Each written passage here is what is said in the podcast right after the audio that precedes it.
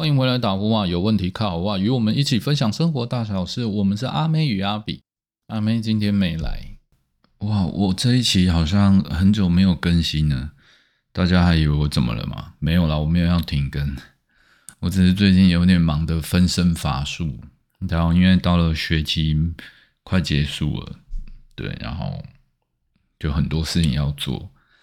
我就是那个白天上班，晚上上课，然后下课以后还要再去健身的那种，把一天塞满满的。好，我们今天要来聊点什么嘞？哦，我本来要跟那个最近上次有预告说有一个超级来宾嘛，对，就是我姐姐，我们要聊一些亲子话题。然后刚好因为很忙，就一直没有做。好像前几天吧，我就先收到那个公投的公报，哦，这是公投的内容，然后叫你去投票嘛。它折起来的时候，它的第一页我看到了它的那个内文，哦，我简直要吐血。等一下我们再来说。好，所以今天这个算是政治话题嘛？好吧，总之也是公投议题，因为上一期刚好也讲了公投嘛。那现在是我第一次看到那个公报。嗯，如果大家对这个议题也有兴趣的话，那我想今天这个题真的是你们会觉得很有意思吧？也许，但这是我个人的感受了。然后在这故事里面，我也会分享一些行销文案的写法，整个内容大概就会是这样。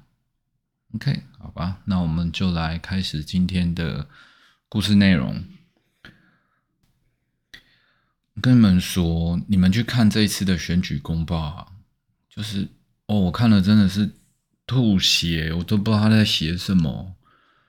我因为我第一个看到就是他折起来第十七案嘛，他的主文就是标题就写“您是否同意核四起风商转发电”，对，写的这么，反正就是要不要启用核电嘛。好，然后因为他是折页，所以他。第二页就写，他有一个第二写就写“共聊你好吗？”我念给大家听一下哈。他说：“二零一七年黄凤玲女士投书，我是共聊妈妈，我拒绝被反代表和，代表反核四。对，大概就是说，她身为人母，这他们写的哦，不可能不担心下一代。何事敞开大门让人去了解？”幼稚园老师参观合适，收获良多。什么反合适的结果让当地没落，许多人在共寮找不到工作，所以这个地方妈妈怀抱一个梦，让合适运转，让共寮地区繁荣发展，企业不再担心缺电问题，人们在这片土地上安居乐业。我不敢相信哎，因为反正接下来我就说这是一个，嗯，我我接着会做亲子话题嘛，因为我姐姐是一个新手妈妈。那最近我外甥就是也回来我们南部的家里，然后一起生活。然后我看了就想说，因为我也是第一次接触到婴儿小 baby 嘛，几个月这样。我第一次接触到以后，我才真正有感受到说，哇，作为人人母，或者是作为一个父母亲，你你们真的能接受核电厂盖在你家旁边，然后说，我作为担心下一代，所以我支持核电厂盖在我家旁边。我 OK，好，我反正我是不行啊，上一期我就讲过了嘛。支持核能跟愿不愿意盖在你家，这这完全是人性的一个冲突啦。只是我不晓得说这个选举公报到底是谁做的啊？你们不觉得这个写的真的是哦狗血到不行呢？这到底是哪一个人？就是就公关，大家如果有在嗯看广告，或是写文章，或者是你有学。你家有学龄阶段的孩童，你们不是要写作文吗？那包括我们现在在职场上也需要写文章嘛，甚至商业书信往来。哦，你们会写的像刚刚念的那个这么狗血吗？你去说服，就是怎么讲？你要讲地方经济，你就讲地方经济，你不要把下一代关心，然后把它放上核能议题，然后再用那种很感性的这种起承转合，他地怀抱一个梦，核四运转，让共辽地区繁荣发展。我的妈呀，核四运转跟地区发展，你们确定这是一个概念吗？那如果是这样，干嘛不盖在市区里面就好了？或者是盖个台积电不香吗？就是当然这样讲都断章取义啊，但你们懂我那种意思。我想讲就是，这个文章看下去，我都已经后面我都不想看了，因为他就还给我折在那个选举公报的第一页第一面，就是会唯一会露出来的地方。我看了我就已经吐血。好，我其实说真的，看到这里我都已经我都已经觉得恶心了。然后其他的我真的也不想念给各位听了，因为你知道吗？他其他每一个部分都开始提什么？来，陈水扁、马英九、国民党、民进党。哦，你们可不可以不要再蓝绿了？这不是核能问题，你要我们人民去投核能，做不做？你就好好说为什么要做，这样就好了。嗯，看起来我觉得就是个有到两边泼粪吗？我不知道，因为我已经看不下去了。但是就是一个非常让人受不了的一个一个选举公吧。好，我继续说。另外，他还有一个问题，我很讨厌他们这种文章哦。如果你没有再去读一下，他们常常说经济部宣称，它里面有写，就是一直在批评经济部怎样，然后。执政党操控吧，大概是这种问题。呃，我想为公务员发声哦，因为我最近有我们学校有在修国贸的一个海关课程，那授课老师他就是目前的嗯高雄关的海关旗津关吧。好，那不论，就是说他们其实有分享，就是作为一个公务员，他们就是很努力的在做事，只是常常。因为政党会轮替，所以长官的想法一不一样。你作为一个很努力考公职的人员，那你一辈子只是想在你的专业领域上服务，可是你常常会因为政党轮替，然后却为了政党的关系，导致有很多正常的事情不可以做。如果你们有兴趣的话，再来开一下海关的海关的这个议题。对，反正就是。我想说的是，公务人员，哦，哪怕军人，然后像经济部也好，反正就是所有的公，我们俗称不是俗称啊，就是他们谦卑的俗称公仆，人家的是真正在这个专业上的专家，这跟你们政党没有关系。你今天做在野或你做执政，哎，在野党哪一天上去了？他经济部难道就不是你的经济部吗？啊，执政党也是你们经济部，就是觉得我不晓得你们有没有听出这种满满的无奈。我觉得作为一个我们听 podcast，的我常常说听 podcast 的人就是非常善于思考，你知道，留一些停顿点，你们想一下，我们。有时候真的想要在一个议题上好好的讲话，就像我现在就是把自己的心情还有生活去跟你们沟通。然后最早以前是做我们有一些网友的讨论嘛，这才是一种所谓的思辨。那你去看，就是他们是为了某种目的性，然后来产生一些不必要的攻击。这其实造成社会上很多麻烦跟问题。其实我们前几题已经讨论很多。我发现哦，其实很多事情它都是一个套路。最近房价都又涨了，这我一定要开一期专题来说。你就会发现很多东西根本就是地方，不论这真的，你真的不要再讲蓝绿了。所有人买不起房子的都是你跟我。然后赚钱的都是那些地皮早就买好了，像最近房屋税啊，房价政策启动嘛，它不是五年内不可以交易哦，这个利益很像很良善嘛。好啦，结果这么这么一搞下去，那大家不能买，那只能怎么样？就去买新屋嘛。结果现在反而所有的新屋都变成建商在喊价，因为你不买也不行，就真正有需要的人都没办法买到。这种很简单的经济学道理嘛，就是你政府越干过度干预市场，你就是会让市场越来越失灵。哦，我都觉得这种大学程度的东西，为什么可以把它搞得这么乱？其实并不是他们没有智慧，我跟你说，就是因为他们太厉害。我们老百姓哪懂这些？好像他们觉得就是，反正他就是一让我们觉得房子赶快买，所以他就一直涨，然后让你一辈子在那边追逐。其实他们永远就只要做好这些政策上，就是我们刚刚一开始。话题讲到的那一堆，他只要一直让你们在在这里面去打转，在话题上模糊，他们就可以默默在那边收割土地啊，然后不断的赚钱啊，这其实才是整个政治利益的核心。哦，我预期哦，讲到这边，可能很多人已经听不下去了，因为他真的有点太。政治类话题吧，不过一开始就有预告了嘛。我想跟各位分享，就是我们必须明白哦，有时候我们真的不要被操纵的太，要真的要多想一想，很多事情它就是一个模糊。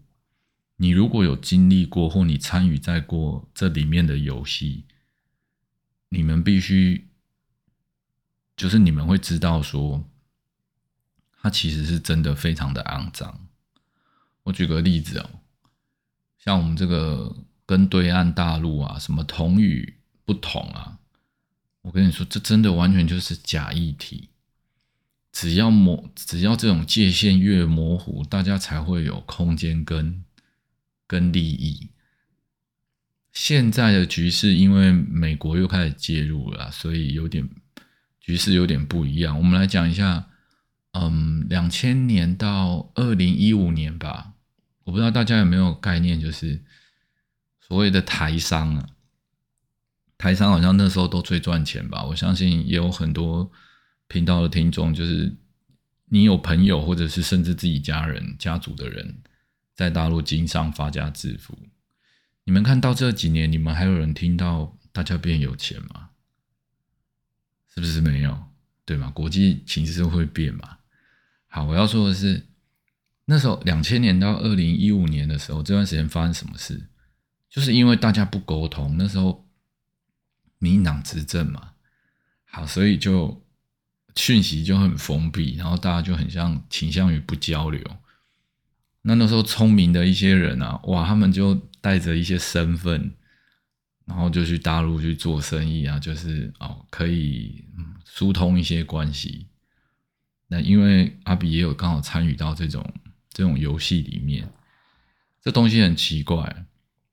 嗯，你可能以为你只是去做个某个东西，结果你发现，哎，你只是去做你的专业。好，你我那时候我去做行销嘛，结果你会发现每一件事情都跟政治有关系。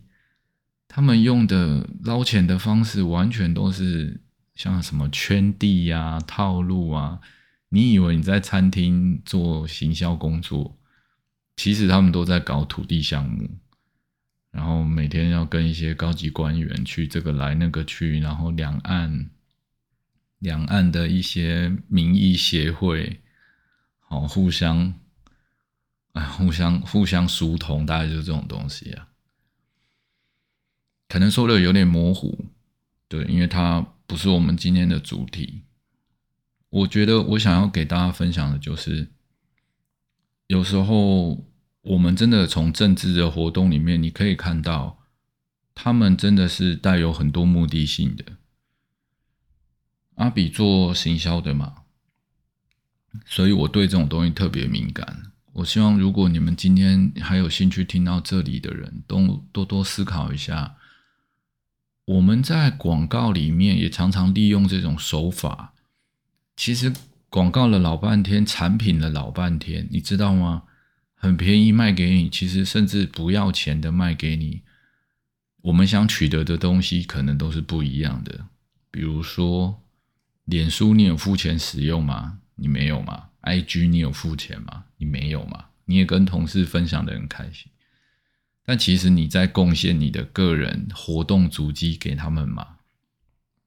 对吗？你已经告诉了脸书。哦，我是几岁的人，我喜欢做什么事，我对什么内容感兴趣，所以他们就从这里面去获取数据，从这里面得到利益嘛。那大家就开始被这些东西给控制。我这个节目性质是不会搞爆猛料这种东西啊，因为我觉得这也是一种道德，不要阻挡别人的财路。只是希望说，能让每个在听的人，你们在某个阶段，呃，听到了一些东西，你可以有一些获得，试着从不同的观点去看这个世界，我觉得会相当有意思。好的，老样子，节目其实已经要到尾声了，我想来做个，我们往前呼应一下，我们今天都聊了些什么？我们聊了公投。公投的内容，这次的公投嘛，我自己想的结论就是不用去投了。我觉得他们在浪费时间，他们模糊了我们真正想看见的东西。还是跟上期想的一样，核能转不转，让专家去讨论。反正公投也没什么效力嘛。那再来的延伸讨论就是，你们可以看见。我们纳税人用的金钱，他们写出来的文章，简直不如一个我可能可能也不用我们广告行销专业，我觉得这个你让一个大学生就 OK 了，就就可以写一篇这样的文章了。我真的也没想到，哎，怎么会现在的就是就是怎么说？政治品质吗？或者是你不管你是站在正方或反方，然后或者是到最后投出来项目，我都觉得都是一一团灾难。对，就是从议题的挑选，然后议题的攻防，到最后我们居然还要花时间去投这个垃圾东西，哇！真的觉得简直就是在侮辱我们的智商，跟浪费我们的钱。那就不用讲，是不是还有个议题是什么公投榜大选呢？哦，你不要再搞公投这种垃圾议题，就不要投了。以后我会尽量减少政治类的话题啊。就是我我我其实个人是蛮想看真正的好的政治辩论，像我自己很喜欢一个叫民居正老师的，好像是台大政治系教授吧，荣誉教授。好吧，他不管至少分析很多东西，他我不晓得，他可能是因为教师的关系，就他不会有太多的立场，他都比较像于分析。那至于你要觉得怎么样，那由你去判断。那这样子就比较像我自己节目想做，就是他是属于一个心灵的导师。你像一本书，你可以不用认同他，可是我想看看别人的观点，我觉得这就是一个很好的方向。所以我还是会减少政治类的议题讨论，只是这次真的吓到吓到爆炸，我真的 我真的必须拿出来做一集，我们至少也是我的一个抒发吧。OK，Anyway，如果你们对这期节目有什么共鸣的话，也欢迎你写信来跟我们讨论，我也很乐意再为你们再开这些节目。不过接下来的排程就是亲子话题啦。希望大家会期待，就是我要跟我姐姐聊一下，她是从人工受孕嘛，对，然后就是这段的艰辛，然后花很多钱，那他为了就是他们两夫妻为了这个家庭得付出些什么，那这是真的，现在很多人会面临的问题。你想生还不一定生得了，那。你准备想生了，你还有经济上的问题，生出来以后你又会面临什么问题？哇，我真的非常期待接下来节目。好吧，那今天节目就到这边。我们是打呼哇，Call me maybe，阿妹与阿比，我们下期再见喽，大家拜拜。